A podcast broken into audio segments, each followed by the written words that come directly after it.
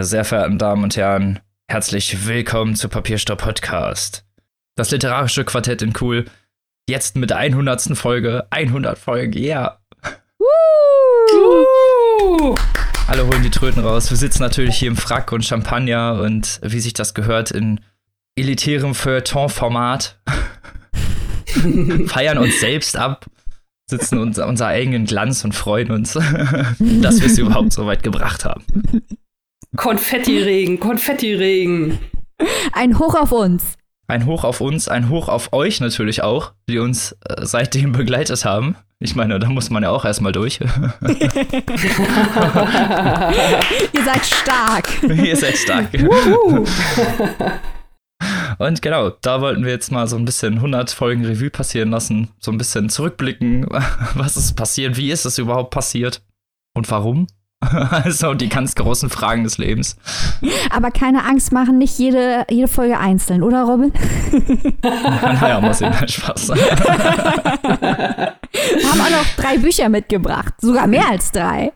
Ja, so wie sich das gehört für, für unseren literarischen Auftrag hier. Aber ich fange natürlich nicht mit den Folgen an oder einzeln. Ich kann mich, muss ich auch ehrlich gestehen, teilweise wirklich auch nicht mehr daran erinnern was ich gesagt habe.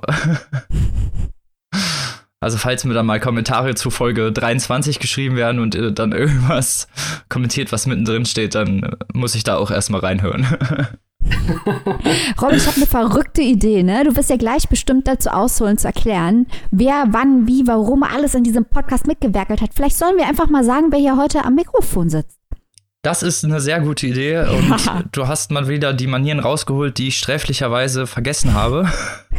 Ist immer und gut, zwar, gute Mitarbeiter zu haben, Chef. Natürlich, genau. Immer, immer gut, wenn mir der moderatorische Arsch gerettet wird. so, ich hab, bin natürlich hier nicht alleine und habe meine liebsten Mitpodcasterinnen dabei. Zum einen die liebe Maike. Hallo. Und die liebe Annika. Hallo. Hallöchen. Und auch am Start natürlich der liebe Robin. Hallo. So. Das, das endlich gemacht, was wir schon vor zwei Minuten hätten machen sollen. Entschuldigung.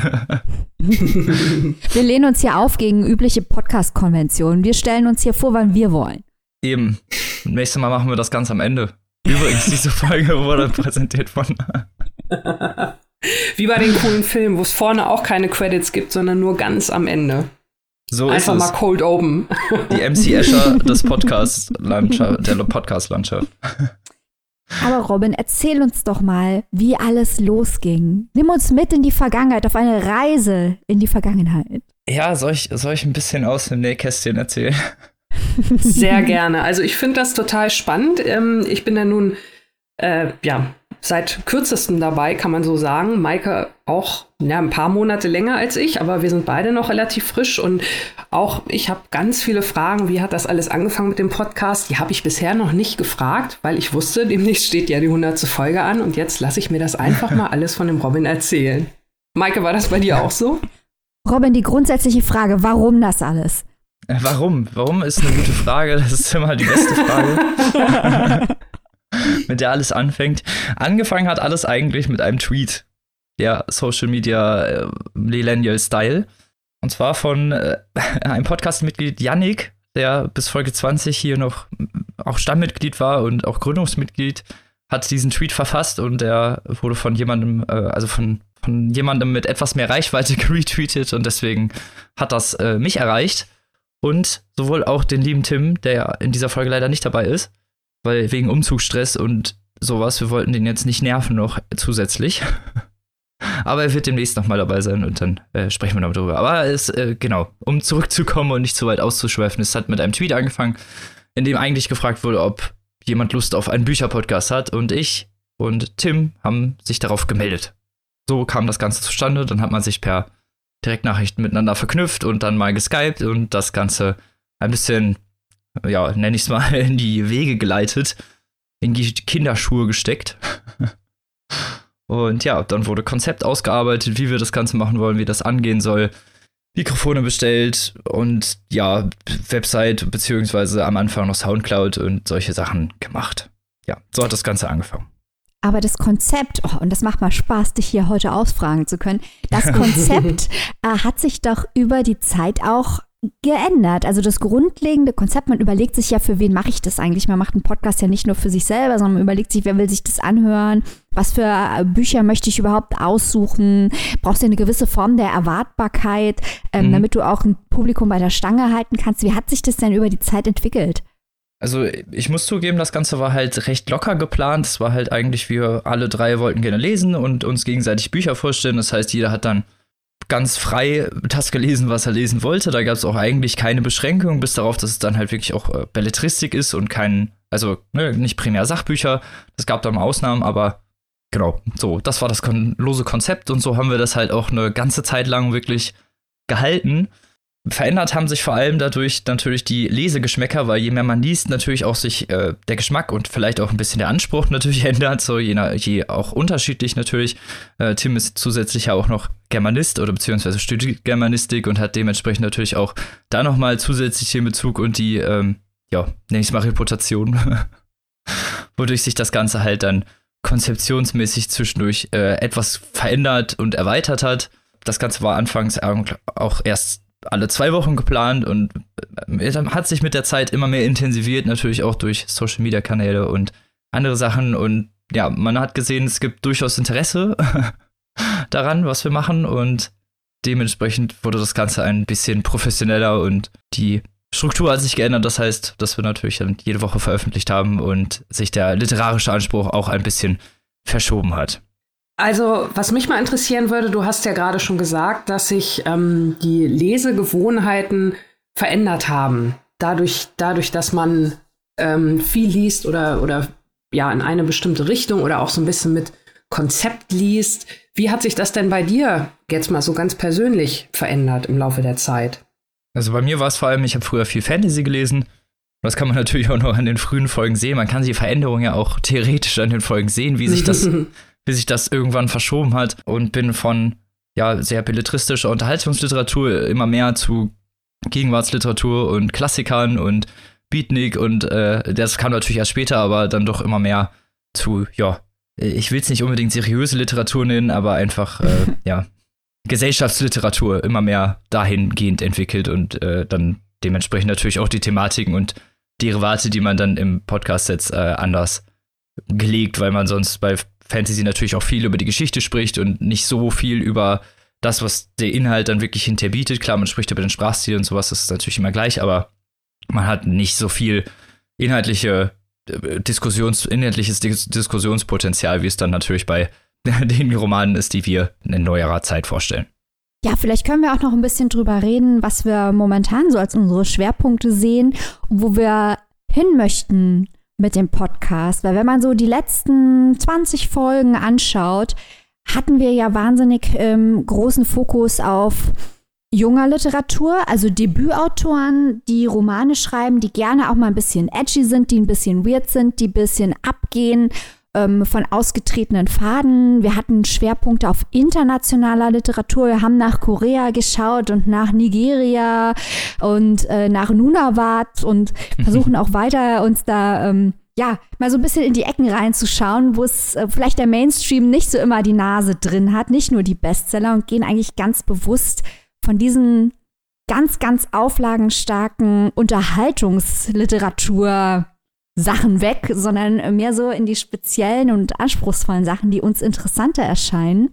Und ich glaube, das wollen wir auch weitermachen, oder? Äh, definitiv. De äh, dementsprechend haben wir uns ja auch, wir haben uns ja auch so kennengelernt. Man kann das ja auch mal kurz erzählen, wie ihr in den Podcast reingekommen seid. ja, erzähl doch mal was über uns, Robin. Genau, so. da freut sich doch immer. So. Ja, wir haben uns ja über Goodreads eigentlich kennengelernt. Also ganz normal über Reviews schreiben und Kommentare und äh, gemerkt, dass wir da doch äh, ähnliche Geschmäcker und doch ziemlich ähnliche auch Bewertungen haben, was dann die Literatur angeht. Und ja, eigentlich habe ich dann ziemlich äh, nonchalant auf meinen Podcast hingewiesen und gefragt, ob du nicht mal mitmachen willst. Da habe ich doch mal gleich gesagt, okay. Genau. Und Annika war in unserer Chit-Chat-Gruppe mit drin. auch was das Kommentieren und äh, dieselbe Literat Literaturauswahl angeht und dementsprechend haben wir uns da doch sehr schnell zusammengefunden.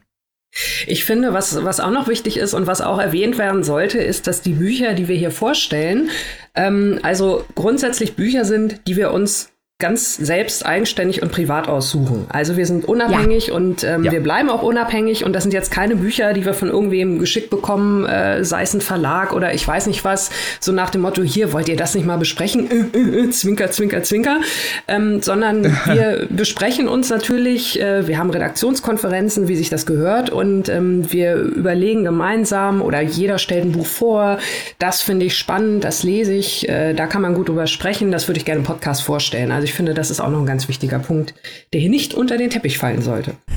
Oder unter den Tisch fallen, unter den Tisch. Oh Gott. Irgendwo soll er auf jeden Fall nicht runterfallen. Ja, genau. genau. Teppich, Tisch, was auch immer. Also, wir haben es erwähnt und das ist gut so. Genau. Wir sind, unab wir sind unabhängig und wir bleiben auch unabhängig. Und das finden wir ist natürlich auch ein sehr wichtiger Teil dieses Podcasts, dass wir uns nicht irgendwie bezahlen lassen für unsere Meinung oder sonst wie. Genau, wir sind nicht hier, um euch Bücher unterzujubeln äh, oder zumindest mal nur Bücher, die wir persönlich für gut halten. Sind nicht im Bücherverkauf-Business oder ähnliches.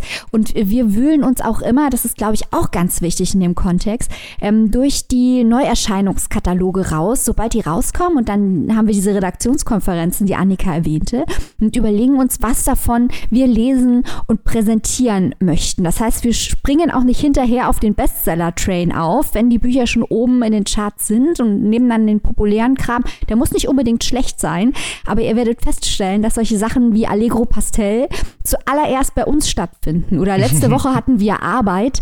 Das ist am Erscheinungstag bei uns in der Sendung. Und auf sowas legen wir halt auch Wert. Wir warten nicht ab, ob das sich gut verkauft oder ob der Feuilleton das positiv bespricht, sondern wir suchen das aus und wir besprechen es dann. Wir sagen dann unsere Meinung. Das ist uns ganz wichtig. Definitiv. Wir gucken auch höchstens, glaube ich, eher in Rezensionen mal rein, um die um, den, um das Gemüt der anderen Leserschaft äh, uns zugute zu führen und nicht in unsere eigene Meinung irgendwie zu unterstützen oder zu hinterfragen. Ganz genau. Und ähm, eine Sache, die ich auch noch wichtig finde in diesem Zusammenhang mit der Unabhängigkeit, äh, das seht ihr auch daran, weil das kann natürlich auch mal passieren, dass wir uns ein Buch aussuchen, das wir hier vorstellen möchten und auf das wir uns dann äh, schon sehr freuen. Und dann stellt sich beim Lesen heraus, mh, hm, nee, das war irgendwie nix. Das ist natürlich auch immer unsere persönliche Meinung. Aber ja, das gehört halt auch dazu. Man kann ja leider nicht immer Glück haben. Aber das heißt ja nun jetzt nicht, dass wir dann sagen, wir fanden die Bücher blöd oder das Buch. Ihr sollt euch natürlich jederzeit ein eigenes Bild von den ähm, Büchern machen und dann gerne auch über unsere Social-Media-Kanäle oder wie auch immer mit uns in die Diskussion treten. Warum hat euch das jetzt gefallen, was wir nicht so toll fanden oder umgekehrt? Das ist natürlich auch spannend und das gehört ja auch dazu. Genau. Es sind natürlich auch so Schwierigkeiten, die sich mittlerweile durch solche äh, Sachen verringert haben, einfach weil wir jetzt eine vernünftige Planung haben und generell, ich glaube, ihr habt das vielleicht auch schon gemerkt, dass wir versuchen mehr nennen wir es mal ein bisschen Professionalität, Seriosität hier reinzubringen und ein bisschen mehr Planung und Stringenz. Äh, was allerdings halt auch mir zugutekommt, weil, ja, und auch euch natürlich zugutekommt, weil dann regelmäßig auf jeden Fall Folgen kommen und wir auch sagen können, was in den nächsten Folgen drankommt und nicht ja, mal schauen, was, was, was wir lesen und man sich darauf etwas, äh, etwas besser vorbereiten kann. Robin, was mich nochmal interessieren würde, ähm, du hast ja vorhin schon von der ersten Folge gesprochen und von dem Prozess und wie sich das alles entwickelt hat. Kannst du vielleicht noch mal so ein paar Zahlen nennen? Also wann war denn die erste Folge? Und äh, gut, wie viele Folgen haben wir jetzt? Äh, 100, ne? Für alle, die jetzt erst einschalten. Wir feiern heute die 100. Folge. Ähm, aber über welchen Zeitraum reden wir denn hier? Also die allererste Folge ist am 12. August 2016 erschienen. Also fast vor vier Jahren. Also ein bisschen, ne? Noch haben wir nicht die Vierjahresmarke geknackt, aber wir sind kurz davor. Und das war Gibt's die allererste Folge. Die man, ja, genau. die, definitiv. Der Party-Podcast. Vier ja. Jahresjubiläum. Und äh, da feiern ja, wir weiter. Genau. Es sind äh, 100 reguläre Folgen natürlich auch, aber es sind mittlerweile wirklich schon über 140 Folgen, Spezialfolgen und Interviews äh, mit eingerechnet. Wir haben ja auch viele Sachen, die nicht einen Folgentitel bekommen oder beziehungsweise keine Folgenzahl bekommen haben, aber theoretisch natürlich trotzdem Content sind. Leute, ich möchte jetzt hier nicht die Spaßbremse sein. Wir können ja beim Vierjahresjubiläum weiterquatschen. Aber wir haben heute auch noch die ganz große Sachbuchfolge im Gepäck. Ich glaube, wir müssen damit jetzt mal anfangen. Ich wollte natürlich hier auch nicht zu ausschweifend aus dem Nähkästchen plaudern. So, Mann. Nee, es war voll interessant, Robin. Danke dafür. Wir danken natürlich auch äh, einmal abschließend vielleicht euch, den Zuhörern, die vielleicht schon seit Anfang mit dabei sind oder erst neu dabei sind, überhaupt, dass wir so weit kommen durften und dass wir dementsprechend natürlich auch weitermachen können. Und damit kommen wir zur großen angekündigten Sachbuchfolge, Teil dieses 100 Folgen-Specials. Und anfangen wird die liebe Maike und da bin ich jetzt schon sehr gespannt auf das Buch, was du vorstellst. Ja, nochmal ganz kurz, um zu rekapitulieren, warum wir heute diese Sachbuchfolge machen vielleicht. Wir wollten hier eigentlich drei Bücher vorstellen, die auf der Liste zum deutschen Sachbuchpreis des Börsenvereins äh, vorkommen. Der musste nun aus bekannten Corona-Gründen dieses Jahr leider ausfallen was uns als Sachbuchfreaks nicht davon abhält, trotzdem Bücher vorzustellen, die uns gut gefallen. Das heißt, wir halten uns hier jetzt nicht an irgendwelche Statuten oder Auflagen oder Regeln oder sonst irgendwas. Wir haben einfach alle mal ein paar Bücher mitgebracht, die wir spannend finden und interessant finden. Und das erste Buch, da waren wir uns auch einig, ähm, wäre wahrscheinlich schon auf dieser Sachbuchpreisliste gelandet. Es ist nämlich Kybra Gümüşay's Sprache und Sein. Wer ist Kybra Gümüşay, falls ihr von ihr noch nicht gehört habt? Sie wurde 1988 in Hamburg geboren. Ihre Großeltern sind es, glaube ich, sind damals als sogenannte Gastarbeiter nach Deutschland eingewandert aus der Türkei. Äh, Kybra Gümüşay hat in Hamburg und London Politikwissenschaften studiert, hat lange in Oxford gelebt und ist jetzt mit ihrem Mann und ihrem Kind wieder in Hamburg. Ähm, sie arbeitet als Journalistin, als Aktivistin, als Sprecherin. Äh, sie hat Antirassismus-Kampagnen initiiert, wie zum Beispiel Schau hin. Ähm, die Kampagne Organisierte Liebe, da könnt ihr euch auch auf YouTube zu ein ganz interessantes Video anschauen. Und Kyra Gümüşay hat nun also ein Buch darüber geschrieben, wie unsere Sprache unsere Wahrnehmung beeinflusst und unsere Welt formt. Und zwar die Wahrnehmung sowohl der Welt um uns herum als auch die Wahrnehmung unserer eigenen Person. Sprache und Sein ist ein populärwissenschaftliches Buch und das möchte ich hier überhaupt nicht negativ verstanden wissen. Ähm, die Stärke dieses Buches ist nämlich, dass Leute, die sich noch nie mit Linguistik und Sprachwissenschaft oder auch Medienwissenschaft, äh, Kommunikationswissenschaft auseinandergesetzt haben, dieses Buch sehr leicht verstehen können. Aber auch Leute, die sich schon hier den Derrida und Benjamin und Foucault und weiß der Teufel was reingetan haben, äh, werden hier viel Schönes finden, was sie interessiert und zum Nachdenken anregen wird.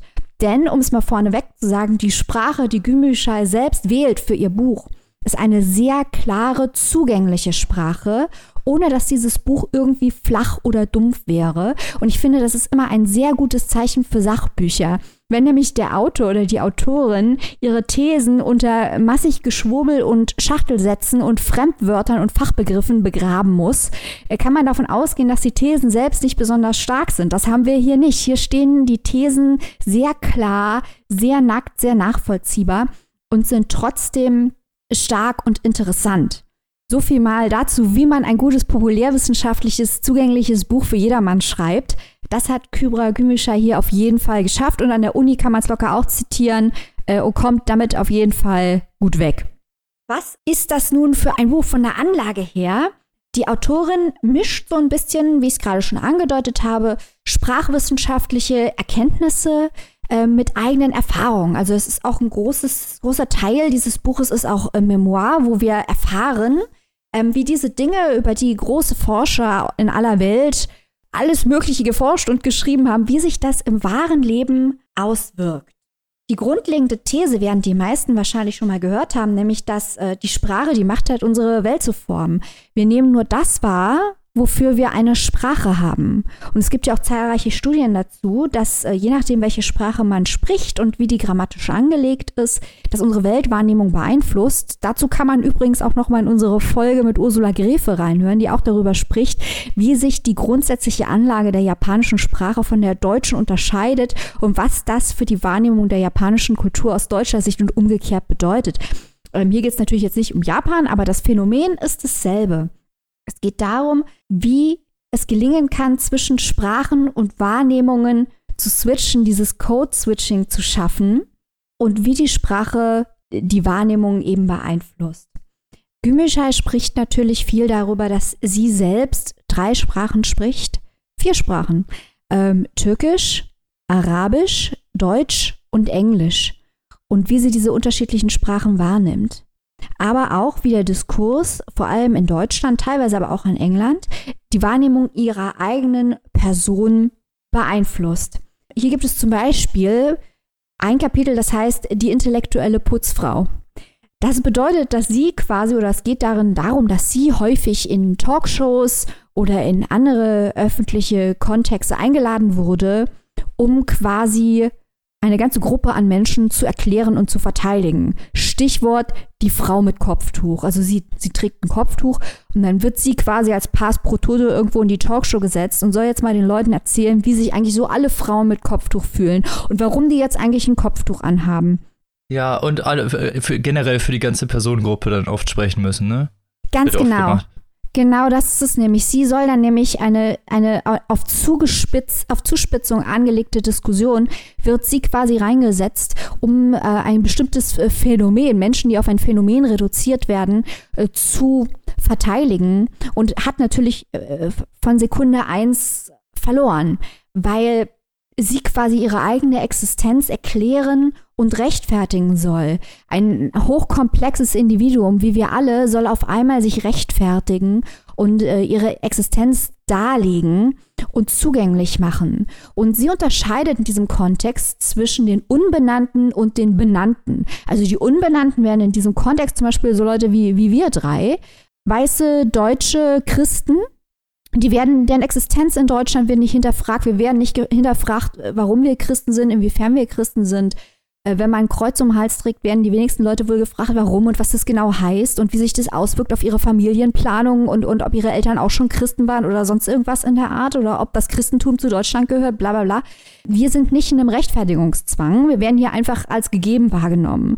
Während die Benannten diejenigen sind, die aus dieser Norm, aus diesem Standard, aus dem deutschen Stereotyp herausstechen und die sich dann halt die Fragen anhören müssen, wie, wo kommst du eigentlich her? Warum hast du ein Kopftuch an? All diese, all diese Dinge. Und sie als eine der Benannten wird dann zur Sprecherin aller Benannten dieser Gruppe. In Gümüşay's Fall ist es eben die Frau mit Kopftuch und soll sich dort ähm, rechtfertigen. Und was ich sehr interessant fand, ist, dass sie dieses Phänomen mit der Agenda der Rechten auch ähm, verschränkt, weil sie die Frage stellt, ob manche Diskurse überhaupt sinnvoll sind. Es gibt ja als Impuls, oder es gibt auch ganze Bücher darüber, dass man mit Rechten reden soll, was ja erstmal vernünftig klingt. Aber sie weist eben darauf hin, dass manche Diskurse nur darauf angelegt sind, Personengruppen zu demütigen. Also es geht nicht mal um das Ergebnis des Diskurses, sondern Diskurs selbst. Als Beispiel bringt sie ähm, die Diskussion um Boateng. Möchten weiße Deutsche Jerome Boateng als ihren Nachbarn haben? Was ist das bitte für eine Schwachsinnsdiskussion? Generell überhaupt schon diese Frage zu stellen, ist halt ja. schon eine Farce. Eben, und sie weist eben darauf hin, dass es natürlich diesen Backlash gab und dass es natürlich im Fernsehen Umfragen gab und so weiter, wo Leute gesagt haben, was ist das für ein Quatsch, was ist das für ein Quatsch? Und auch wir reden jetzt schon wieder und sagen, was ist das für ein Quatsch? Aber dass die Rechten es geschafft haben, dass diese Frage überhaupt verhandelt wurde. Darf so eine Frage überhaupt verhandelt werden? Ist das nicht grundsätzlich die, die Frage zu stellen? Ist die Frage nur gestellt worden, um Leute zu demütigen, und, und so zu tun, als wäre das überhaupt ein legitimer Diskussionspunkt, den man sich wirklich mal annehmen könnte. Das, was auch schlimm ist, ist teilweise, wenn man sieht, auf welcher Augenhöhe diese Diskussion auch geführt wird, wie du es ja selber gerade gesagt hast, sie wird dann jetzt, ne, die Frau mit Kopftuch behandelt, so, ne, es ist dann immer von außen so dieses, was seid ihr, ne, gehört ihr überhaupt zu Deutschland? Und bei den Rechten wird dann halt auf Augenhöhe sogar noch diskutiert und, ne, die Argumente werden akzeptiert und nicht hinterfragt oder sonst, oder halt, ne, zu viel hinterfragt vielleicht auch und zu viel ja. in den, äh, überhaupt in die gesellschaftlichen Diskurs eingeflochten, ohne überhaupt dann vielleicht auch die sprechen zu lassen, die vielleicht auch sprechen sollten. Genau. Und das sind nicht die Rechten. Genau, genau. Und die Frage ist halt, muss oder darf man Leute dann überhaupt in die Situation bringen, dass sie sich zu dieser Frage äußern müssen? Es ist so ein bisschen wie die Frage, gehört der Islam zu Deutschland? Ja, ist das überhaupt eine Frage, also ist das überhaupt eine Frage, auf die ist, eine, ist die Frage nicht so dumm, dass es auf sie überhaupt keine intelligente Antwort gibt. Ist es überhaupt legitim, einer Frau, nur weil sie ein Kopftuch trägt, so eine Frage zu stellen? Auch generell diese Fragen, so wie fühlt sich das denn an, so in Deutschland zu leben, als wäre man irgendwie ein Fremdkörper oder würde gar nicht dazugehören, obwohl man ja schon sein Leben lang hier wohnt. Das ist es halt, ne? Das äh, Kübra Gümüşay wohnt und, und viele andere Frauen mit Kopftuch, die wohnen ja nicht nur in Deutschland, das sind ja Deutsche.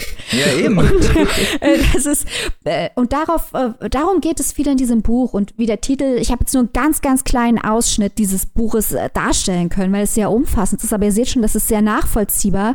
Es ist sehr emotional gefärbt, verweist aber auch viele wissenschaftliche Quellen.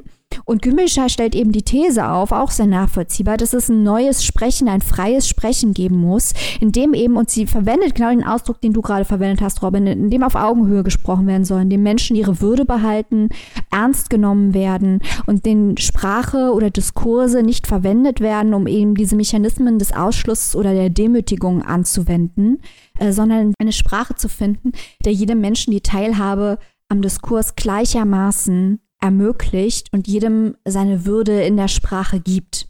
So, ich glaube, jetzt habe ich sehr lange gesprochen. äh, ich fand das Buch auch, wenn das jetzt keine Thesen enthalten hat, ich, also ich bin eine, um gleich mal hier Full Disclosure, ne, eine der Leute, die sich hier Derrida, Foucault, Benjamin und den ganzen Kram reintun musste in der Uni. Hat mir auch Spaß gemacht. Ähm, so, das heißt aber natürlich, dass da jetzt keine Thesen drin sind, wo ich dachte, wow, das da habe ich aber noch nie gehört. Das macht aber nichts, weil es trotzdem sehr interessant ist und außerdem, weil es auch mit dieser persönlichen Erfahrung verknüpft ist und das gibt einem einen anderen emotionalen Zugang. Und ich finde, das ist auch ähm, eine legitime Möglichkeit, äh, Leuten einen Zugang zu wissenschaftlichen Diskursen zu geben, das mal ein bisschen mit eigener Erfahrung zu vermischen um die Relevanz zu unterstreichen. Ein super interessantes Buch kann ich nur empfehlen, äh, da mal zuzugreifen und reinzuschauen. Klingt wirklich unglaublich interessant. Also definitiv. Also ich fand das Buch, wie gesagt, auch, es stand schon länger irgendwie auf meiner gedanklichen zu lesen Liste, aber ich habe es dann im Trubel jetzt doch nicht geschafft und bin froh, dass du es vorgestellt hast. Ja, und Leute, wie, wie du schon gesagt hast, also sollte man auf jeden Fall lesen. Ja, also ich finde es ähm, find's auch super spannend. Ähm, und Michael, wie du schon gesagt hast, auch wenn jetzt keine direkten Thesen vorgestellt werden, ich finde solche Bücher, manchmal reicht es ja schon, wenn man überhaupt mal so einen Moment des Augenöffnens hat oder einfach mal Dinge aus einem anderen Blickwinkel sieht. Und ähm, das scheint ja dieses Buch genau zu machen diese Sachen, auch diese, diese Diskussion, die du vorhin kurz angesprochen hast, um die, um die Boateng-Frage. Also ich finde, man sieht ja teilweise auch schon, worüber man sich überhaupt keine Gedanken macht, ähm, wie das, wie Begriffe teilweise ganz normal in Anführungszeichen in den äh, Medien benutzt werden und schon irgendwie so ein Framing vorgeben. Also ich erinnere nur mal an das Thema Flüchtlinge, wo dann von einer Flüchtlingskrise oder von einer Flüchtlingswelle oder von einem Sturm äh, gesprochen wird. Also alles Begriffe, die sehr negativ besetzt sind, die quasi schon so eine Naturkatastrophe ähm, erzeugen im äh, Auge oder im Hirn des Betrachtenden. Und äh, das ist ja dann auch schon irgendwie gewissermaßen ohne dass vielleicht äh, die Person, die das geschrieben hat, groß darüber nachdenkt, ähm, setzt man da schon irgendwie so einen Akzent, der schon so, ein, so eine gewisse Richtung vorgibt. Ja, genau. durchaus, klar. Gilt genau. ja, dasselbe gilt auch für die, für dieses Framing, weil, wo du es gerade schon erwähnst, dieser, äh, dieses Wortframings von Nafris zum Beispiel, ja. das war halt auch, es wurde in öffentlichen Bereichen erwähnt und das ist halt auch so Sprache und generell halt die das, was ihr anspricht, ist ja dieser Spiegeltest, ne? dass, wie du es vorhin, Michael, auch schon gesagt hast, ne? dass man als weißer christlicher Europäer da sitzt und man guckt in den Spiegel und man sieht halt eigentlich nur den Menschen in Anführungsstrichen, aber hier, diese Abgrenzung und auch immer diese Diffamierung und abgrenzende Verhalten und auch die, wie mit der Sprache, wie da umgegangen wird, ne? auch wie der Diskurs mit Personengruppen geführt wird, die zu diesem Land gehören, die hier geboren wurden, äh, ist ja abgrenzend und dadurch natürlich auch, ja, wie die Autorin das anscheinend ja auch sehr gut in ihrem Buch gefestigt hat, sie persönlich angreifen und halt auch, ja, dass man sich abspaltet und auch nicht mehr als Teil des Ganzen sieht. Mhm. Ähm, nur um das nochmal klarzustellen, also Gümüşay, die stellt schon Thesen auf.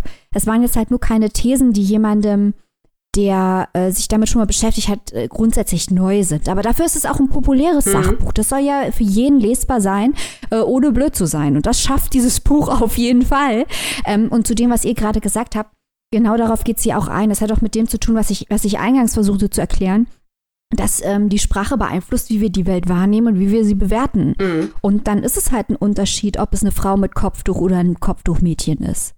Und darauf geht äh, Kybra Gümüşay auch ein und sagt zum Beispiel auch, äh, dass äh, Leute wie Thilo Sarrazin äh, oder auch die AfD es sehr wohl geschafft haben, die Grenzen des Sagbaren in Deutschland zu verschieben. Ja.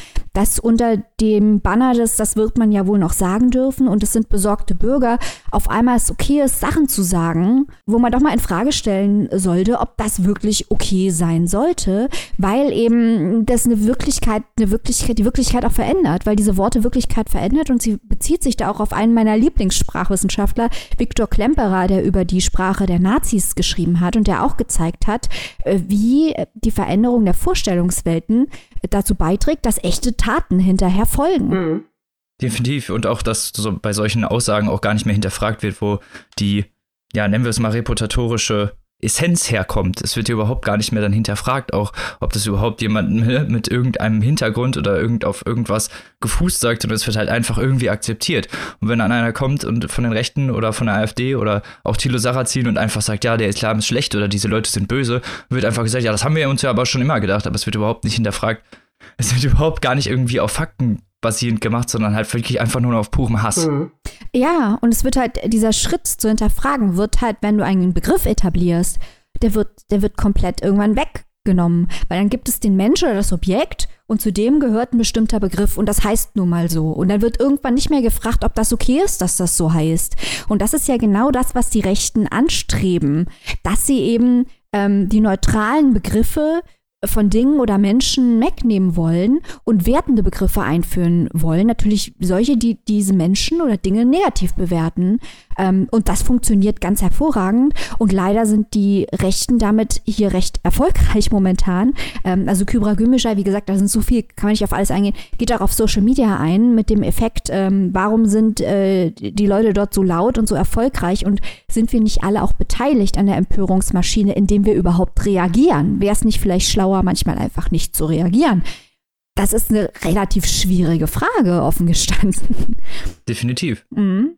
Also neben, neben diesen, äh, diesem Aspekt der Abgrenzung finde ich auch äh, diesen Aspekt des Unsichtbarmachens oder Unsichtbarseins oder Unsichtbarwerdens in, in der Sprache ganz interessant. Maike, das hattest du ja auch erwähnt, dass sie darauf auch eingeht. Nun können wir äh, als die äh, schon äh, eben benannten Unbenannten, so möchte ich es mal nennen, ähm, natürlich was mit Migrationshintergrund und so weiter angeht, ähm, das nicht aus eigener Erfahrung schildern, aber ähm, wenn ich mal so an das ganze Thema äh, gegenderte oder gendergerechte Sprache denke, also ich will vielleicht nur ganz kurz ein Beispiel erwähnen, vielleicht erinnert ihr euch, ähm, vor zwei Jahren war das, glaube ich, oder vor drei, als diese Fußballjungs da in Thailand in dieser Höhle eingeschlossen waren. Könnt ihr, ja. könnt ihr euch daran erinnern? Ja. Da, das ja. ging ja wochenlang durch die Medien mit dieser Rettungsaktion und dann am Ende wurden also diese Taucher gefeiert, die da nun einer nach dem anderen und die Taucher und die Taucher und die Taucher und dann irgendwann habe ich ein paar Tage später einen Artikel gelesen, dass unter diesen Tauchern tatsächlich auch Frauen waren. Es gab also auch Taucherinnen. Und ähm, das war so ein Beispiel, da ist mir das wirklich erstmal bewusst geworden. Du hörst Taucher und du denkst dann irgendwie an die tollen Männer und die Helden und so weiter und so fort. Und nein, da waren aber halt auch Frauen drin und die waren dann in dem Moment einfach komplett unsichtbar. Und darauf geht äh, Kyra Gümüşay auch ein und sagt im, im Deutschen, und das, dieses Problem ist ja in unserer Sprache selbst begründet, weil es im Deutschen eine Regel ist, dass äh, mit dem ähm, generischen Maskulinum Frauen mitgemeint sind. Aber solche Beispiele, wie du es gerade gebracht hast, zeigt ja, dass in unserer Vorstellungswelt, und wir sind Frauen, mhm. ähm, das eben nicht so genau. ist. Wenn wir hören das Wort Taucher, dann denken wir an Männer. Ja. Obwohl wir Frauen sind, die wissen, dass mit diesem generischen Maskulinum mit, unter Umständen, dass da Frauen dabei sein könnten. Mhm. So funktioniert es im Kopf aber nicht. Ähm, und darauf geht sie eben auch ein. Also wenn, bei, wenn das 100 Taucher wären, es wären 99 Frauen und ein Mann, würde es im Deutschen trotzdem Taucher männlich heißen. Ja. Die Taucher. Ja. Das ist, also da kann man nicht mehr rufen, oh Gott, oh Gott, der Gender-Wahnsinn. Da muss man auch mal einsehen, dass das wirklich äh, ein, ein Problem ist, das unsere Welt ganz direkt beeinflusst zum Nachteil der Frauen. Und in anderen Sprachen ist das übrigens ganz anders, auch recht interessant. Äh, in anderen Sprachen ist es anders geregelt. Und oder wenn ihr an die Folge denkt, die wir hier hatten äh, zu Reine Welt, was wir gekämpft haben in anderen Sprachen mit dem, mit dem Pronomen. Also Reine Welt ist non-binär für Leute, die die Folge vielleicht nicht gehört haben. Und wir haben hier gekämpft, äh, weil wir immer versucht waren, auf die weiblichen Pronomen zu springen, die aber Reine Welt nicht haben will.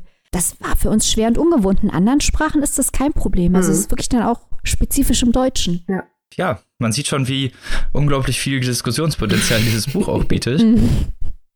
Dementsprechend würden wir euch dem, also durchaus empfehlen, euch das zuzulegen. Für wie viel kann man das denn tun oder wo kann man das denn tun, liebe Maike? Also, man kann dieses Buch, das übrigens auf gleichzeitig simpel und anspruchsvoll gestaltet ist, also wirklich ein ungewöhnliches Cover, aber sehr schön, beim Hansa Verlag erstehen. Es kostet nur 18 Euro oder in der keimfreien E-Book-Variante 13,99 Euro. Kybra Gümüşay, Sprache und Sein. Äh, kauft euch das, Leute. Also ab und support your local ist ja natürlich auch immer dabei. Ne? Also schön Genau. lokal kaufen. Genau, kauft euch das bei eurem lokalen Bookdealer. Und damit kommen wir und zwar zu Limanika und da bin ich jetzt auch mal sehr gespannt, was du vorstellst. In dieser Sonderfolge. Ja, also ich habe euch mitgebracht ähm, In besserer Gesellschaft von Laura Wiesböck. Und ähm, ich muss kurz vorweg schicken, ähm, ich habe Maike gerade eben sehr interessiert zugehört und ungefähr die ersten fünf Minuten äh, von dem, was Maike erzählt hat, kann man eigentlich auch ähm, zu meinem Buch sagen. Wobei Laura Wiesböck 1987 geboren ist, also ein Jahr älter ist. Aber ähm, ansonsten. Ganz was anderes. genau. Ansonsten haben die Bücher tatsächlich relativ viel gemeinsam. Der Untertitel ist der selbstgerechte, der selbstgerechte Blick auf die anderen. Das klingt ja schon so ein bisschen kontrovers, möchte ich fast sagen. Das Buch ist es aber nicht. Es ist ähnlich wie das von Maike auch ein populärwissenschaftliches Buch. Ähm, also es ist auch ein Buch, ähm, wo es im Großen und Ganzen um soziologische, sozialwissenschaftliche Themen geht. Ähm, Laura Wiesböck ist Soziologin an der Universität Wien. Dort hat sie auch studiert, hat Studienaufenthalte im Ausland hinter sich gebracht und äh, ist auch in Österreich neben ihrer wissenschaftlichen Arbeit ähm, publiziert sie dort auch regelmäßig in verschiedenen Tagesmedien oder zum Beispiel auch für ORF Science. Also sie ja ist auch gefragt, sage ich mal, als Fachfrau für die ganzen Themen, die gesellschaftliches Zusammenleben betreffen. Und damit befasst sie sich also auch mit diesem in diesem Buch in besserer Gesellschaft. Das ist ihr erstes Buch, was äh, was sie veröffentlicht hat, und zwar im Jahr 2018. Worum geht es hier? Also es geht in diesem Buch darum, mal ganz äh, platt gesagt, wenn wir jetzt mal äh, zum Beispiel ähm, eine junge Frau nehmen, die äh, sagt, Leute, die rechtspopulistische Partei wählen, die sind einfach dumm und blöd und mit denen will ich nichts zu tun haben. Und ähm, auf der anderen Seite haben wir vielleicht so einen alten Mann, äh, so einen vielleicht in Anführungszeichen Wutbürger, der sagt, ach, die Flüchtlinge, die nehmen hier alles weg und ist alles blöd. Und was haben diese beiden Menschen zu tun, äh, miteinander zu tun? Auf den ersten Blick erstmal überhaupt nichts. Aber sie grenzen sich voneinander ab und folgen einem gleichen Prinzip. Und zwar so ein bisschen ähnlich wie das, was vorhin in dem Buch auch schon vorkam, dass eine gesamte soziale Gruppe auf Basis eines Vorurteils irgendwie abgewertet wird. Also ich versuche das jetzt zu erklären, ohne Partei zu ergreifen. ihr könnt euch das ja dann wahrscheinlich ähm, selbst denken, wenn ihr uns schon mal ein bisschen zugehört habt. Aber es ist halt so, es ist halt so, dass, dass äh, man als Person sich also einer bestimmten Gruppe zuordnet und diese Gruppe ist dann das Wir und man guckt in dieser Gruppe gemeinsam auf die anderen. Und in der in den meisten Fällen guckt man auf die anderen so ein bisschen herab. Also die Andersartigkeit wird als geringwertiger eingeschätzt. Man hält sich für was Besseres, äh, weil ne, man hat ja die, die einzig richtige Meinung, Haltung, wie auch immer. Das kann man ja aktuell auch ganz gut gerade wieder sehen, äh, wenn man sich mal anguckt, äh, wie, so, wie sich so die Diskussionen, sage ich mal, um den ganzen Umgang mit dem Thema Corona hochschaukeln. Ähm, ganz platt gesagt, die eine Gruppe äh, wirft der anderen vor, ihr seid ja diese Aluhut tragenden Verschwörungs Verschwörungstheoretiker und die andere Gruppe sagt ja, ihr seid ja die Schlafschafe, die den Massenmedien alles glauben. Also hier tritt gerade wieder dieses Phänomen ein.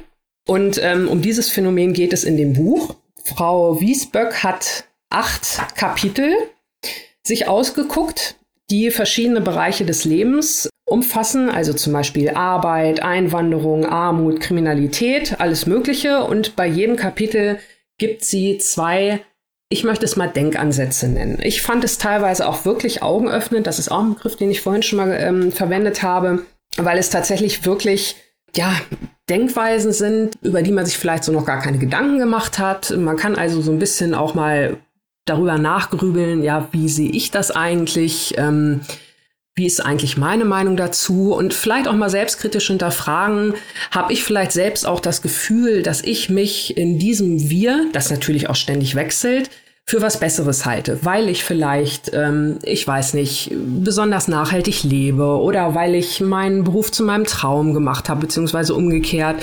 Oder weil ich, äh, ich weiß auch nicht, Ne, also überlegt mal, man kann sich selbst mal hinterfragen, inwiefern habe ich das Gefühl, durch die Zugehörigkeit einer bestimmten Gruppe einer anderen Gruppe überlegen zu sein. So, und in einem Beispiel möchte ich kurz mal ähm, erwähnen, um das Ganze ein bisschen plastischer zu machen, und zwar gleich aus dem ersten Kapitel Arbeit. Und ähm, da geht es um diese Idee, Do What You Love heißt das Unterkapitel. Da geht es also um diese Idee, mach deinen Traum zu deinem Beruf. Also wenn du gut bist, wenn du, wenn du richtig glücklich sein willst, dann nimm deine Leidenschaft, dann nimm dein Hobby, dann nimm das, was, wofür du brennst und mach daraus deinen Lebensinhalt auch beruflich. Ne? Also Social Media ist voll davon, von entsprechend motivierenden äh, Zitaten oder auch Ausdrücken, teilweise auch von Prominenten. Da gibt es hier Sätze, die zitiert werden von Steve Jobs oder Oprah Winfrey. Do what you love und so weiter und so fort. Und dann kommt der Rest von ganz alleine. So, und Frau ähm, Wiesböck dröselt jetzt hier also mal ganz äh, gemächlich und nacheinander und wirklich nachvollziehbar und auch gut verständlich und gut lesbar auf, ähm, warum das vielleicht alles irgendwie doch nicht ganz so toll ist. Zum einen ähm, ist es natürlich so, nicht jeder kann sowas einfach machen. Also nicht jeder kann sagen, ähm, ich, keine Ahnung, ähm, ich habe jetzt ein ganz tolles Hobby oder ich kann irgendwas ganz besonders gut und ich mache das jetzt einfach mal zu meinem Beruf. Ne? Also nur weil ich vielleicht äh, in der Bar, in der Karaoke-Show ganz toll glänze, heißt das nicht, dass ich morgen als Profisängerin unterwegs sein kann.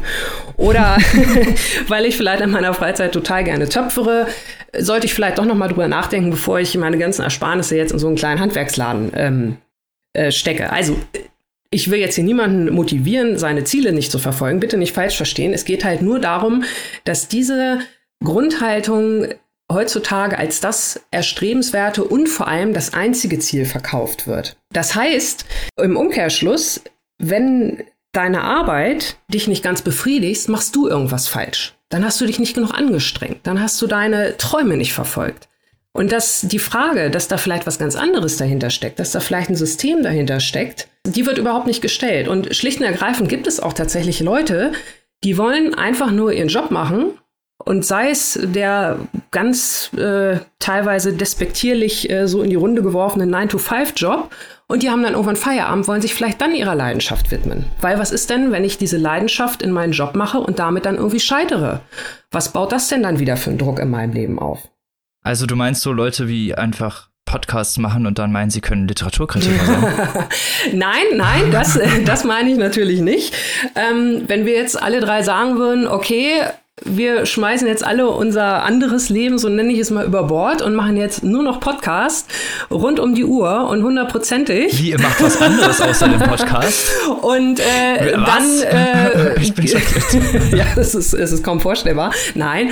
Ähm, und, und dann funktioniert das vielleicht irgendwie nicht. Oder ähm, keine Ahnung, das ist vielleicht jetzt insofern ein schlechtes Beispiel. Es kann ja auch mal irgendwas passieren, dass, ähm, dass das dann einfach irgendwie nicht mehr geht. Oder dass du merkst, du hast dir jetzt so viel Druck aufgebaut, weil ich habe jetzt mein, mein Hobby zu meinem Lebensinhalt gemacht und ich muss das jetzt gut finden. Das muss jetzt funktionieren. Und wenn das nichts wird, dann liegt das an mir und dann habe ich versagt.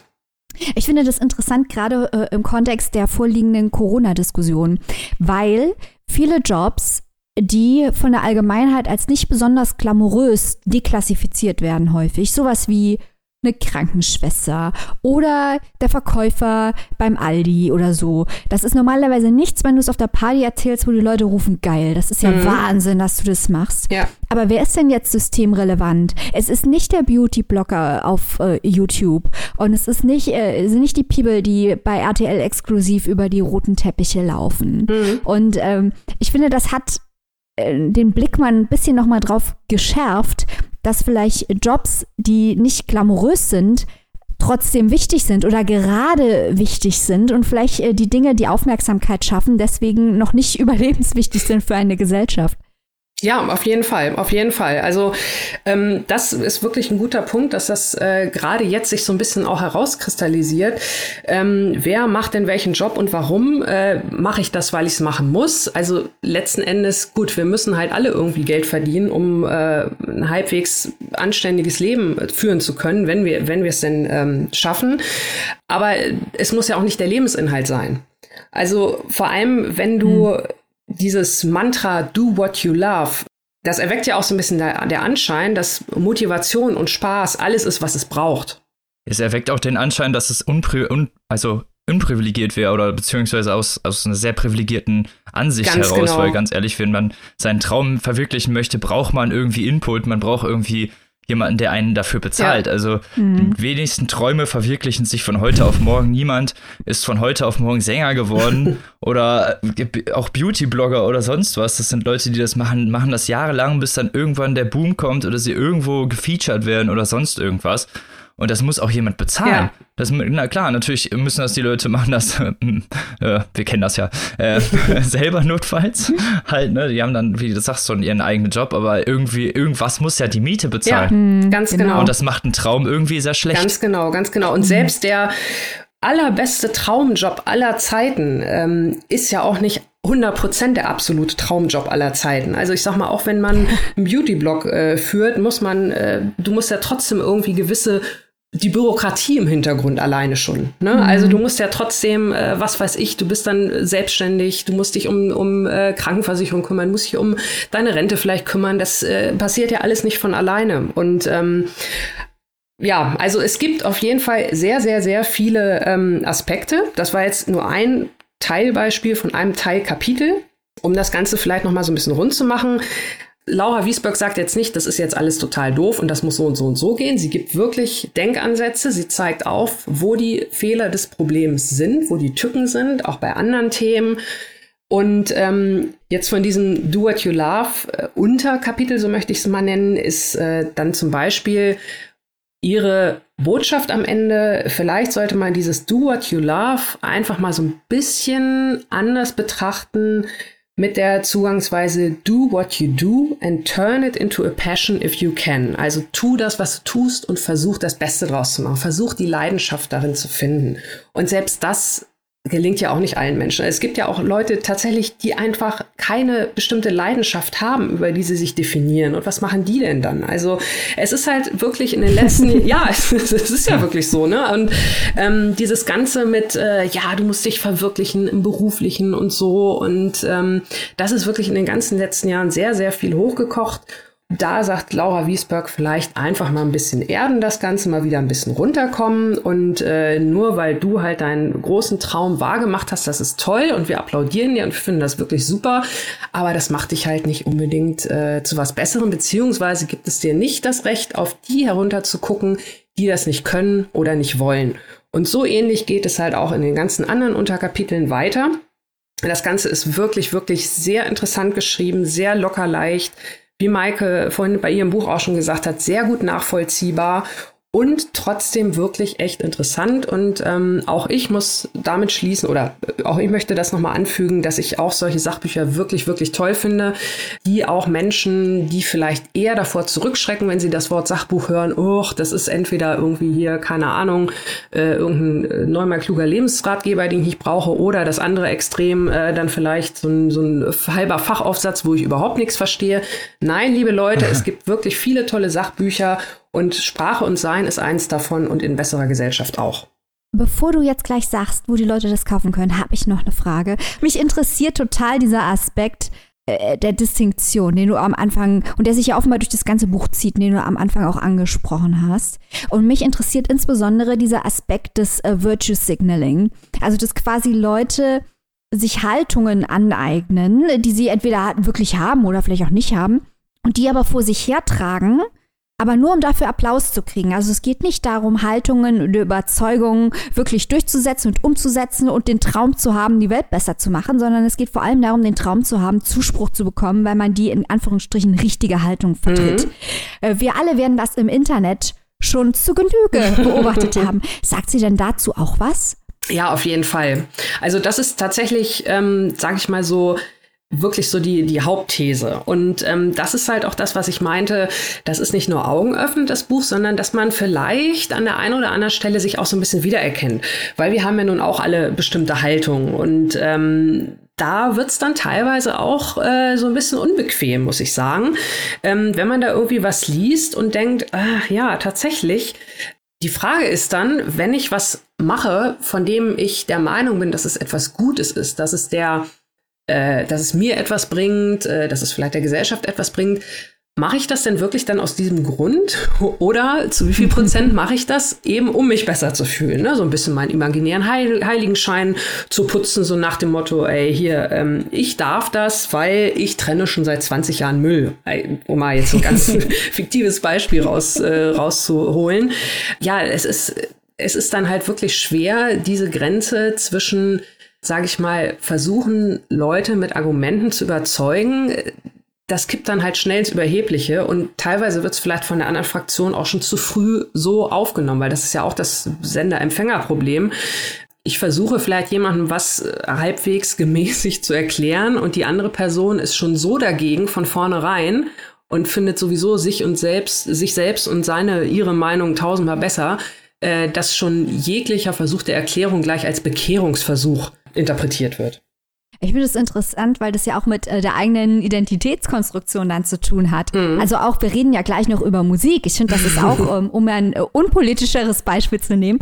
Aber ähm, ja, man, man bekennt sich ja auch unter Umständen zu bestimmten Bands oder hängt bestimmten Haltungen und Bands an, weil man ähm, seine eigene Identität da oder sich selbst seine eigenen Haltungen gespiegelt sieht oder weil die eigenen Haltungen vielleicht sogar durch diese Band geformt wurden und mit anderen Bands identifiziert man sich nicht. Also ich laufe jetzt nicht mit einem Scooter-T-Shirt rum. Und das ist natürlich. Was? Ja, ja, aber das ist eigentlich auch eine Form, also eigentlich nur eine Form von, von Distinktion, dass man sagt, damit möchte ich nichts zu tun haben. Und das ist im das ist nachvollziehbar, im Grunde genommen, aber auch ein bisschen eklig. Genau, ganz genau. Also will man ja auch nicht sein. Ja, ne? ja, ganz genau. Ja, das ist ja dann ab einem gewissen Punkt auch, wo man sich dann selber die irgendwie die Absolution holt, ja. ne? Dadurch, dass man irgendwie eine Meinung genau. adaptiert. Und da, gerade das ist ja irgendwie eigentlich auch das Toxische, aber man muss ja doch zugeben, auch wenn man sich natürlich vielleicht in seinem näheren Umfeld oder auch in der Gesellschaft mal umschaut, dass es doch sehr oft gemacht wird, diese Meinungs- äh, ja, diese Meinung vor sich herzutragen und wie so Medaillen irgendwie an seinem Revers zu befestigen und damit hat dann zu glauben, man wäre was Besseres. Ja. Mhm. ja. aber dieses. So wollen wir nicht sein. genau. Ja, aber dieses, genau. dieses Scooter-Beispiel ist ja, ist ja wirklich gut. Ne? Also, wenn dir dann jemand, äh, du trägst ein T-Shirt, Maike, von, von deiner Lieblings-Punkband und dir kommt jemand mit einem Scooter-T-Shirt entgegen, dann äh, überleg mal, was da an deinem Kopf vor sich geht. Ne? Vielleicht ist das ansonsten total der, kühl, der coole Typ und hat nur in diesem einzigen Punkt leider eine kleine Geschmacksverirrung. Weiß man ja nicht. Keine Ahnung. Ne? Ja. Aber äh, also genau darum geht es halt auch mal in sich reinzuhorchen. Und ähm, ich glaube, da kann sich wirklich niemand von freisprechen. Also ich konnte mich beim Lesen auch nicht von freisprechen, gebe ich ganz offen zu. Aber diese Bücher machen am meisten Spaß, die einen selbst in Frage stellen. Es macht total viel Spaß, sowas zu lesen. Es macht noch mehr Spaß, darüber zu sprechen. Ja. Und es ist wirklich, ich kann, möchte es nochmal betonen, richtig, richtig toll geschrieben. Also es macht Spaß. Es ist, sind auch, auch hier keine großartig, äh, keine, äh, kein Thesaurus irgendwie äh, auf die Seiten äh, verteilt oder irgendwie was. Man kann es wirklich gut lesen. Also traut euch. Für wie viel kann man sich denn trauen? Oder wo kann man sich denn trauen? ja, man, also in besserer Gesellschaft, der selbstgerechte Blick, selbstgerechte Blick auf die anderen von Laura Wiesböck ist erschienen am 1. September 2018 und kostet im gebundenen Buch was auch wirklich sehr hübsch aussieht, 22 Euro und die, die keimfreie E-Book-Version ist für 16,99 zu haben. Das klingt doch vernünftig. Und damit kommen wir, wie es Maike vorhin schon so schon nett angeteasert hat, uh. zum letzten Teil dieser Folge. Und zwar zu mehreren Büchern und die auch schon etwas bekannter sind. Und zwar der Kiwi Musikbibliothek. Rausgegeben vom Kiwi Verlag. Und genau, was ist diese Musikbibliothek? Ich denke mal, falls ihr irgendwo auf Social Media etwas aktiver seid, werdet ihr da nicht so wirklich drum herum gekommen sein, gerade wenn man in der Buchbubble läuft. Kiwi hat da doch sehr gute Arbeit geleistet, was das Marketing angeht. Und genau, worum, was ist die Musikbibliothek? Es ist eine Sammlung von, ich nenne es mal, ich nenne es mal einfach beim Namen, Fanallüren von bestimmten Persönlichkeiten über Bands, über ihre Lieblingsbands und ihren Bezug zu diesen Bands als Fan. Und ja, um mal so einen kleinen Ausblick zu geben, vielleicht erstmal spricht zum Beispiel Frank Gosen über die Beatles oder T.S. Ullmann über die Toten Hosen oder Anja Rützel über Take That. Tino Hanekamp über Nick Cave. Also wir haben hier verschiedene Vertreter, auch bekannte Vertreter, die über ihre Lieblingsbands und ihren Bezug zu diesen Bands jeweils sprechen. Ja, das Ganze gibt's als Buch, als Hörbuch und als Podcast. Ich habe äh, das Hörbuch gehört und die Podcasts und äh, aber das der Kern dessen, was darin vorkommt, habe ich jetzt gerade eigentlich schon ganz gut, hoffe ich, äh, erklärt. Also ich habe gehört, also komplett durchgehört, dass Take That äh, von Anja Rützel oder Anja Rützels Liebeserklärung zu Take That, in der es darum geht, wie Anja Rützel zu Take That gekommen ist, wie die Boyband-Allüren sind, dass man Fanunterhosen noch besitzt von vor, weiß ich nicht, 30 Jahren und äh, genau, wie sich die ganze Aufspaltung auch der Band über die Jahre aufs Gemüt niedergeschlagen hat, auch aufs Fangemüt natürlich und hinterher die Wiedervereinigung mit Robbie, falls man da jetzt so bisschen im Take That Fieber ist. Alles wird hier äh, einmal aus persönlicher, wirklich sehr lustiger, auch humoristischer Ansicht äh, geschildert. Auch, also ich fand es sehr toll, weil man durch die Augen des Fans halt wirklich auch das Fantum irgendwie dieser Band versteht und so ein bisschen, obwohl ich auch jetzt, muss ich zugeben, gar kein Take That Fan bin, so ein bisschen diese Liebe und diese, ja, Hingabe verstehen konnte. Robin, ich kann dir da nur hundertprozentig zustimmen und äh, teaser jetzt schon mal. Gleich wird ein Take That-Fan zu uns sprechen, aber jetzt ich noch kurz. ähm, ich, mir ging es genauso. Ich habe keinerlei Interesse an äh, Take That oder jeweils an Take That gehabt, aber Anja Rützel ist so unfassbar lustig. Ähm, genau. Sie schafft es, ohne sich über, sie ist selber Fan. Also sie macht sich nicht über das Phänomen lustig und zieht das alles so durch den Ironiekakao, so hahaha, wie doof, Boybands gar nicht. Sie nimmt es ernst. Und das ist von jemandem, der normalerweise journalistisch Trash-TV begleiten muss. Ne? Also. Aber mit genau der gleichen Diktion. Ja, genau. Das ist nämlich genau ja. die gleiche Diktion. Äh, sie nimmt es ernst genug, um es wirklich diskutieren zu können. Bei Take That äh, scheint auch noch so ein bisschen die Liebe durch, aber gleichzeitig mhm. hat sie einfach so einen lustigen, selbstironischen, charmanten Ton, ähm, ich habe, Achtung, jetzt kommt hier, jetzt verspiele ich hier meine komplette Reputation. Ich habe so viel Spaß gehabt bei diesem Hörbuch, dass ich danach zum allerersten Mal in meinem ganzen Leben auf Spotify eine Take That Playlist habe laufen lassen. So. Ui. da ist es wieder mit dem Scooter-T-Shirt, das wir und die anderen. Ne? genau, genau. Das verspielt doch keine Reputation. Nein. Und da merkt man halt die Fanallüren, die dann natürlich mit durchschwingen. Ne? Dann, wenn man das Zeug gehört hat, geht man direkt und will doch mal ein bisschen verstehen, warum, wo die Liebe herkommt und die Leidenschaft. Ne? Aber Annika, Möchtest du uns was über deine Erfahrung mit diesem Hörbuch erzählen? Ja, total gerne. Also ähm, Fan ist ein bisschen fast äh, zu viel gesagt, aber ähm, was ich sehr, sehr interessant äh, an diesem Take That Buch fand und übrigens auch an dem anderen, das ich gehört habe, äh, Frank Gosen über die Beatles, ist, dass die jeweilige Herangehensweise der meinen ziemlich entspricht. Also, Anja Rützel hat ja Take That auch erst relativ spät kennengelernt. Da war sie schon äh, dem normalen, möchte ich mal so sagen, Boyband-Alter entwachsen. Und äh, da näherte sich eigentlich auch schon die, die. Das ist jetzt auch so eine Frage, wird man ja, je zu alt ja, für Boybands? Ja, aber ich sag mal. Die Antwort lautet ja. ähm, für, den, für, den Erst, für den Erstkontakt war sie vielleicht schon so ein bisschen zu alt. Ähm, und das äh, war bei mir ähnlich. Also ich habe das auch eher so ein bisschen nebenbei alles so, so ähm, beobachtet. Habe mich da dann aber auch an vielen Ecken und Punkten wiedergefunden. Das fängt an, äh, Anja Rützel erzählt es, dass sie das mit ihrer Schwester zusammen erlebt hat. Das war bei mir zum Beispiel auch ähnlich. Ähm, ich habe da auch viel mit meiner Schwester zusammen äh, ja, entdeckt, was das so angeht.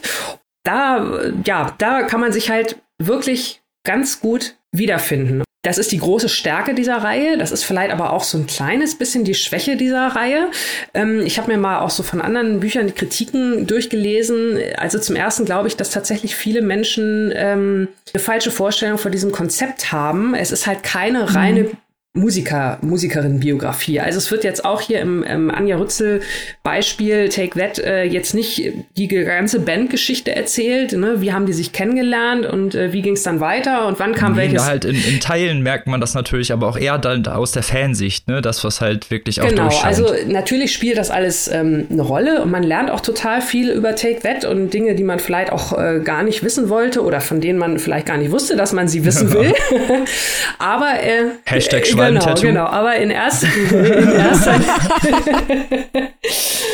ähm, in erster Linie äh, ist es tatsächlich eine Biografie eines Fans. Und ich finde, das ist ähm, eine sehr spannende Herangehensweise. Es hilft, wenn man die Band auch vielleicht kennt oder gut findet, wenn man da halt Überschneidungspunkte hat. Aber ansonsten, wenn man ein gutes ähm, Exemplar von der Reihe rausgezogen hat. Ich kann, wie gesagt, jetzt nur zwei beurteilen, die fand ich aber auch beide gut dann ist es natürlich auf jeden Fall ein ganz großes Vergnügen. Und um nochmal Anja Rützel zu loben, also die macht das wirklich, wie Mike und Robin schon gesagt haben, echt ganz, ganz toll, weil sie blickt wirklich auch in diesem Take That Buch hinter die Kulissen. Äh, sie nimmt da kein Blatt vor den Mund. Ne? Wonach werden diese Boybands gecastet? Was steckt da für eine Maschinerie hinter? Ähm, wie ist die Motivation der Jungs, die da mitmachen? Was wollen die? Äh, die wollen vielleicht keine Popgeschichte schreiben. Die wollen erstmal in erster Linie äh, vielleicht vielleicht äh, ja weg von ihren Eltern, ein bisschen, bisschen feiern, ein bisschen Party, ein bisschen Mädels oder Jungs, je nachdem. Aber äh, ja, also da deckt sie wirklich alles auf. Also sie verklärt nichts, sie rom verromantisiert nichts, falls es dieses Wort gibt. Wenn nicht, habe ich es mir jetzt gerade ausgedacht. Also sie legt da nicht die rosarote Brille drüber, aber auch die Sachen, die sie, sage ich mal, so ein bisschen aufdeckt, behandelt sie total mit Respekt und vor allem auch die Fans. Also sie, sie zeigt jetzt nicht auf irgendjemanden mit dem Finger und sagt, ey, ihr seid total dämlich, weil ihr auf diese Boyband-Maschinerie reingefallen seid, die alle nur euer Geld wollen und sonst gar nichts, sondern sie sagt, hey, ich gehöre auch dazu, so what? Und das macht das Ganze halt so sympathisch, weil da wird halt nicht äh, mit dem Finger auf andere gezeigt. Also irgendwie, wir können ja unsere Bücher hier heute wunderbar verknüpfen. Und ähm, da hält sich niemand für was Besseres. Und das Ganze auch noch humorvoll und ironisch. Das macht richtig Spaß. Ich glaube, es ist wirklich, wie ihr beiden schon gesagt habt, ne, diese Bücher, dadurch, dass es eben im weitesten Sinne Musikerbiografien sind. Eigentlich sind es äh, musikalische Memoirs der Autoren, in denen eben nur mal diese Musiker, die auf dem Buch vorne draufstehen, die Hauptrolle spielen. Eigentlich ist es so rum angelegt. Mhm. Und das hat äh, so ein bisschen zur Folge, dass die Qualität dieser Bücher variiert mit der ich will nicht sagen Qualität der Autoren, weil ich will, ich will jetzt kein persönliches Urteil über die Autoren äh, als Personen fällen. Es sind ja auch hier nur fiktionalisierte Versionen dieser Autoren. Aber wenn man zu diesen Autoren eine Verbindung findet, ist es natürlich leichter. Also ich habe auch noch das Buch von äh, T.S. Uhlmann über die Toten Hosen angehört. Äh, dass äh, die Menschen in diesem Podcast emotionale Verbindungen zu T.S. Ullmann aufbauen können, äh, überrascht nun wirklich überhaupt niemanden. Nein, also, äh, und T.S. Ullmann lässt auch seinen ganzen äh, T.S. Ullmann-Charme äh, in diesem Hörbuch äh, spielen, äh, indem er seine Liebeserklärung über die Toten Hosen abfeuert und äh, es ist auch keine Überraschung für irgendjemanden, der diesen Podcast schon länger hört, dass ich beim großen Die Toten Hosen Ärzteschisma auf der Ärzteseite stehe. Aber Thees äh, beschreibt einfach so toll, was gut an den toten Hosen ist und warum es eigentlich, auch hier sind wir wieder bei den anderen Sachbüchern, über die wir gesprochen haben, und warum es eigentlich ziemlich lame und feige ist, auf die toten Hosen draufzuhauen, wenn man mal beachtet, was sie alles Gutes getan haben, ähm, wie sie doch immer hinter ihrer eigenen Meinung gestanden haben und wie sie sich für gute Dinge eingesetzt haben, auch wenn das mal nach hinten losgegangen ist, auf sie draufzuhauen, während man daheim in die Computertastatur hackt, doch recht feige, wenn man sich mal so das Lebenswerk der toten Hosen anguckt. Da hat er natürlich recht, der gute Tees, und feuert auch noch jede Menge schöne Anekdoten über die Hosen ab. Äh, Nagel kommt auch drin vor, Thorsten Nagelschmidt, über dessen Buch wir letzte Woche gesprochen haben der hier vielleicht bald nochmal auftauchen wird. Zwinker, zwinker. Also auch das Aha. ein äh, sehr, sehr schönes Audiobook, ähm, T.S. Ullmann über die toten Hosen. Ja, da möchte ich äh, auch vielleicht kurz noch einen Tipp abgeben. Also ich habe äh, auch noch Frank Gosen über die Beatles gehört, äh, hatte ich eingangs schon erwähnt. Das fand ich auch sehr interessant weil auch da ähm, so ziemlich ja der Zugang ähnlich war bei mir. Und äh, also Frank Gosen berichtet da auch zum einen über sein eigenes Fan-Sein und Fan-Werden und wie er dazu gekommen ist, aber er erzählt zum Beispiel auch einen großen Teil äh, des Buches, nimmt diese Passage ein, äh, von einem Urlaub, den er mit seiner Familie in Liverpool verbracht hat. Ähm, und da machen die so eine Taxi-Touri-Fahrt zu den äh, bekanntesten und markantesten Beatle-Orten der Stadt. Ne? Also er mit seinen beiden Teenager-Söhnen im Auto, die irgendwie so überhaupt kein Interesse an gar nichts haben, so nach dem Motto, ah, Papa, äh, voll langweilig und öde. Und dann haben sie da so einen Taxifahrer, der irgendwie alles und jeden kennt und Frank Gosen auch wirklich einen richtig super geilen Liverpooler Akzent nachmachen kann. Also da sei das Hörbuch auch empfohlen. Äh, das ist dann halt auch ähm, eine sehr, sehr amüsante Anekdote. Und was ich noch nicht gehört habe, aber was ich mir vorgenommen habe, auch aus der Reihe, und ich glaube, das haben wir tatsächlich noch gar nicht erwähnt, ist Lady Bitch Way über Madonna. Das finde ich oh, also ja. auch total spannend, dieses Experiment. Ähm, auf der Kiwi Verlagsseite lässt sich darüber äh, lesen, für ihre Schulfreundin ist Madonna eine lesbische Schlampe, für die elfjährige Rayhan Sahin ist sie das größte Vorbild, dass wir Rayhan heute als Lady Bitchway kennen, als unkonventionelle Künstlerin, promovierte Sprachwissenschaftlerin, als kluge und meinungsstarke Feministin Feministin, hat viel mit der Queen of Pop zu tun. Und äh, das finde ich klingt auch schon mal sehr verlockend und da bin ich auch sehr gespannt drauf. Ja, ich weiß gar nicht, ob ich jetzt äh, das überhaupt noch erwähnen soll, dass ich auch Tino Hanekamp über Nick Cave gehört habe. Okay, ich sage ganz kurz. Ihr seid mir alle so viel voraus. es ist halt so worauf du dich noch freuen kannst. also ich, ich liebe Nick Cave. Nick Cave ist super wie kann man Nick Cave nicht lieben? Klar, also Nick Cave über allen, jeden Zweifel hier erhaben. Tino Hanekamp hat es geschafft, ein Buch über Nick Cave zu schreiben, das mir nicht gefällt. ähm, oh, Glückwunsch, Herr Hanekamp. Ja, auch schon mal. Also, äh, ich, ich, kenne Tino Hanekamp nicht und äh, es kommt auch sehr stark rüber, dass äh, die, die Autorenfigur hier auch teilweise fiktionalisiert ist. Er arbeitet hier mit äh, fiktionalen Elementen. Das ist jetzt also gar kein Urteil über die Person selbst, die das geschrieben hat. Aber dieser in Anführungsstrichen Tatsachenbericht über eine Reise aus dem Süden Mexikos zu einem Nick Cave-Konzert zusammen mit seiner viel jüngeren Frau, 17 Jahre jünger, der ihr dann permanent erklärt, Tino Hanekamp, dieser Frau, wie das eigentlich früher war mit Nick Cave. Aber das ist wirklich, wirklich sehr unangenehm zu lesen.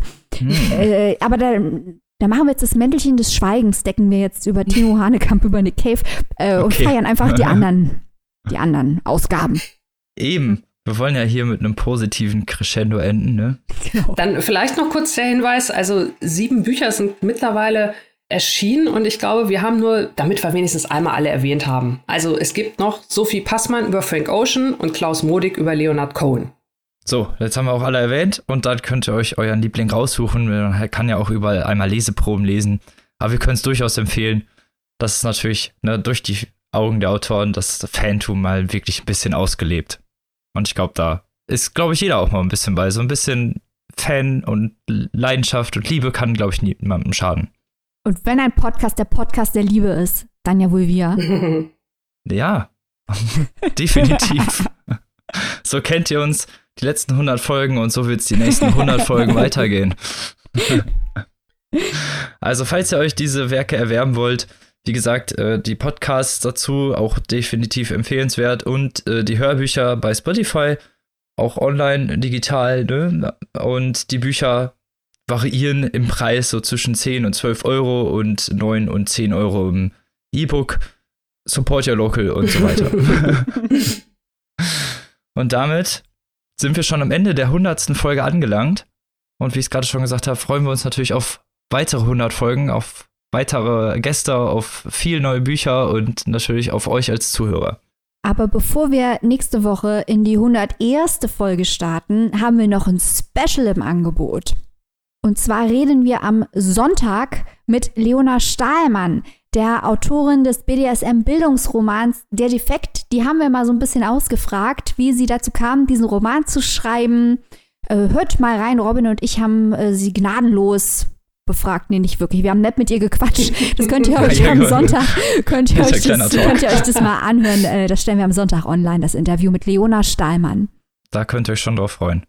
Und was nächste Woche im Podcast vorkommt, verraten wir euch natürlich nur wieder kryptisch, weil wir wollen ja nicht zu viel verraten und hier irgendwie Content weggeben. und deshalb, liebe Maike, gib uns doch schon mal ein dreiwörtigen Ausblick auf dein nächstes Werk in der nächsten Folge. Ich sage Debüt, Bizarre und Bam. Nice, das klingt doch mal aufsehenerregend. Da sind wir schon sehr gespannt. Und du, lieber Annika? Ich wollte gerade sagen, Maikes Hinweise treffen ungefähr 50 Prozent aller Bücher vor, die wir vorstellen. Oh, Annika. Nein, das ist doch, Also das Annika. spricht doch für uns. Ich finde Bizarre und Bam und äh, Debüt, das ist doch eine schöne Kombi. Das war überhaupt nicht abwertend gemeint, Ja. um Gottes Willen. Äh, ja, ich bin also nächste Woche mit einem richtigen Stimmungskiller dabei. Meine drei Worte sind Nigeria, Terror und Vergewaltigung. Ja. Alter, okay. Jetzt komme ich mit meinen, mit, meiner, mit meinen letzten netten drei Worten zur Aussicht des Buches. Und zwar ist das New York, Winterschlaf und Schelmenroman. Ah, da könnt ihr euch auch schon mal freuen. Also äh, wenn, also wenn ihr das nicht hören wollt, dann kann ich euch wirklich auch nicht weiterhelfen. Also schaltet Sonntag ein zum Interview mit Leona Stahlmann und nächste Woche wieder, wenn es wieder heißt, äh, das literarische Quartett in Cool. und bis dahin wünschen wir euch eine schöne Woche, lest was Gutes und auf Wiedersehen. Tschüss. Tschüss.